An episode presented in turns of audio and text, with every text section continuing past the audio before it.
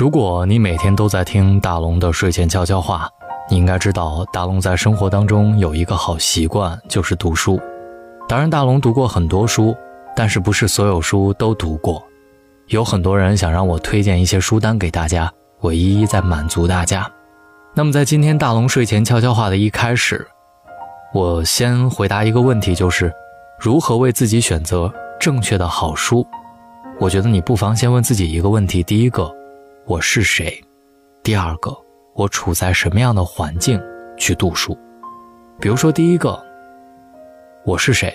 比如说，如果我是一个学生，那么我读的书肯定要跟我的专业有关，跟我的生活有关，跟我所处的情感阶段有关。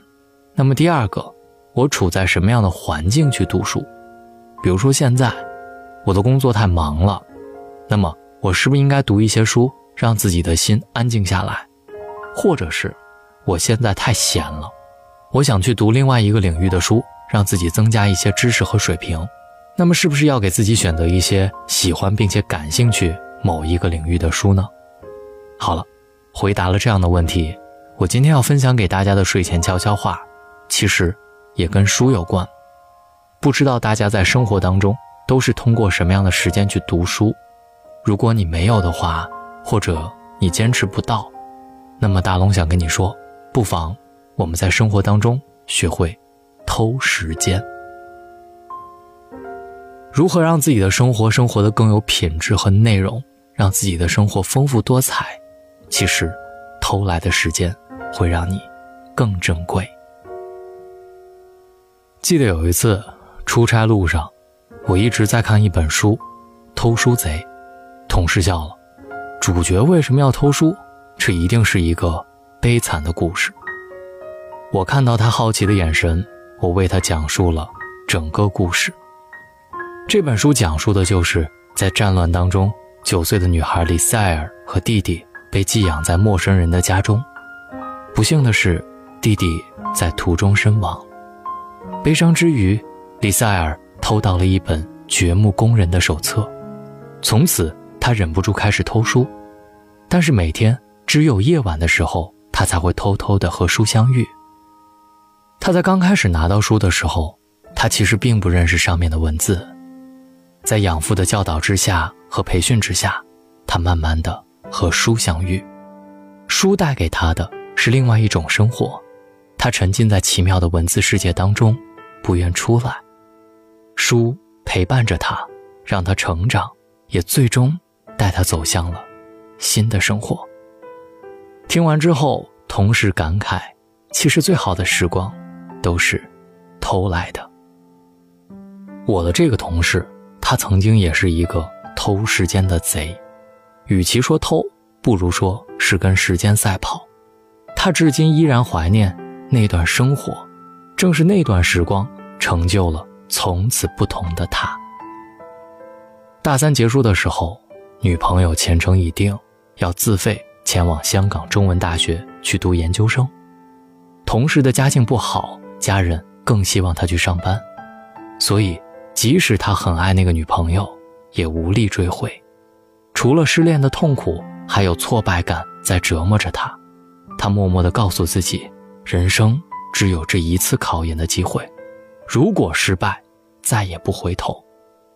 整个大四，他每天都起得很早，学习。吃饭时，走在路上，他都会停下来，时不时的看看笔记。充实感让他感觉到很快乐，他的心也变得很安静。那个时候，他才明白，一个身心投入的人是不会计较结果的，他更在乎整个过程当中心境的成长。那年，他并没有考上，也没有接受调剂，但是。他从考研当中学到了一个非常好的学习方法，那就是如何偷着时间去学习。直到现在，我的这个同事也是一个跟时间赛跑的人。工作之余，他读完了 MBA。我们总是在感慨，如果让自己去过他的生活，难免会觉得无法支撑这种痛苦。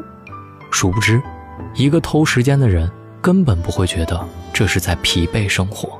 因为他正享受其中，那是他一个人的世界，以及最好的时光。我们出差的时候，时间会被工作安排得很满。如果你想再挤一点时间去一个城市看看风景，难免会有些不自量力。我拿着地图计算着宾馆和景点的距离，正当想放弃的时候，那位同事却拿出来一个本子，上面记录着他去过的城市，他对一些风景独特的感受。周围的同事无不睁大双眼，言辞当中满是羡慕。这些城市都是我们一起去过的地方，如果有不同，其实就是他会在心中记下城市最好的风景。然后一定会去看。那时，我们多半在睡觉或者玩手机，结果就是那些地方对我们来说依然陌生，我们好像从来没有去过。同事却可以拿着记录对我们讲讲许多新鲜有趣的故事。于是，我暗暗下定决心，也要像他那般，每到一个城市，一定要去看其中最经典的风景。夜晚，我内心突然响起一个声音：“哎，你还真打算去啊？咱还是洗洗睡吧。”凌晨四点半，我真的起来了。当我来到公园看到日出的时候，每一束阳光从海面挣扎而出，仿佛来自天堂。那一刻，太阳平静而执着，像一个成长时极力离开母亲怀抱的孩子。我不禁。热泪盈眶，想象着多年前的自己一个人去外地读书时，也是这般景象，如此想挣脱那样的束缚。如今，再给自己一次机会，你是否会依然义无反顾地冲出那自以为是的枷锁呢？从此，即使是出公差，我也不再匆匆赶路，我一定会抽出时间去看看那座城市里。最盛名的风景。到了宁波，结束了一天的工作，我特意赶往东钱湖，感受渔民们独树一帜的生活和热情洋溢。到了广州，我特意到红棉树下站了许久，感受风吹过红棉的浪漫。慢慢的，你也学会去偷时间，并感受其中的乐趣。比如说，试着比别人晚半个小时离开单位。只为享受安静的去读一本书的感觉，只需要三个月，你会感受到自己的阅读量真的很强大。在地铁上戴上耳机，试着去学一门自己感兴趣的语言，然后你可以试着用它跟外教交流，你会惊讶地发现，时光如流水，不去珍惜它只会荒废。一旦如实珍宝般的去爱它，它一定会给予你。最正能量的回应。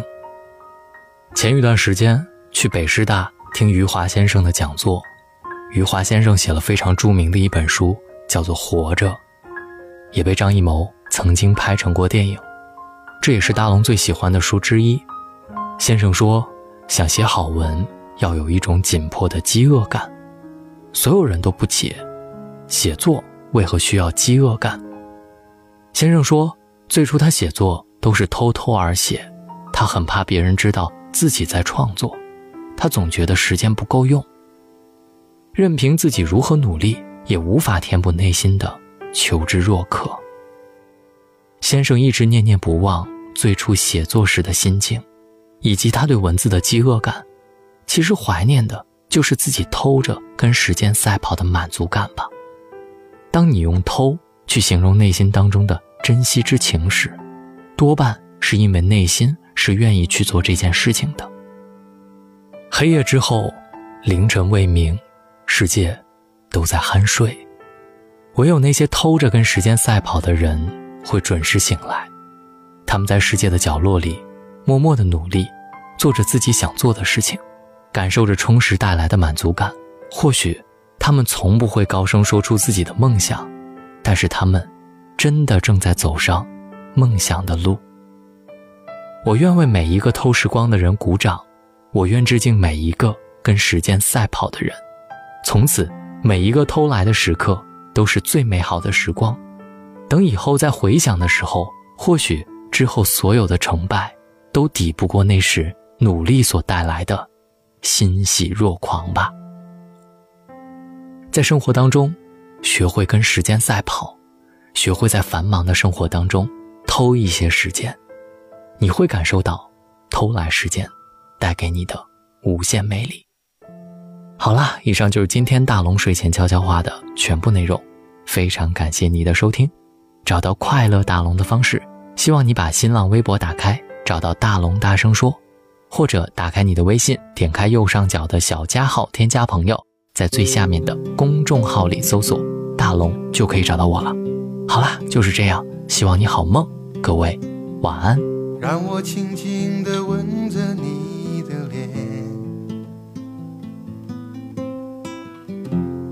擦干你伤心的眼泪，让你知道在孤单的时候还有一个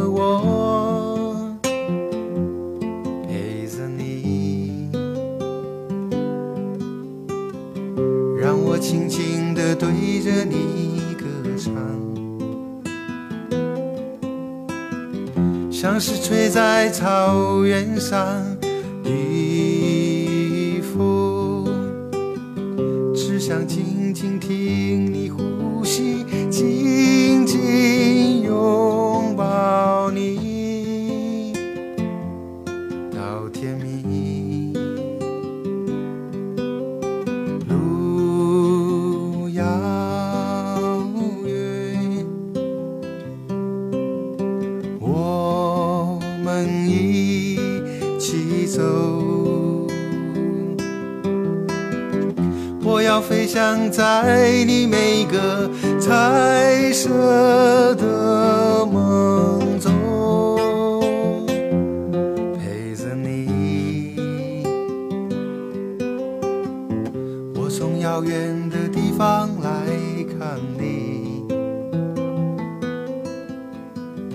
要说许多的故事给你听。我最喜欢看你胡乱说话的模样，逗我笑。尽管有天我们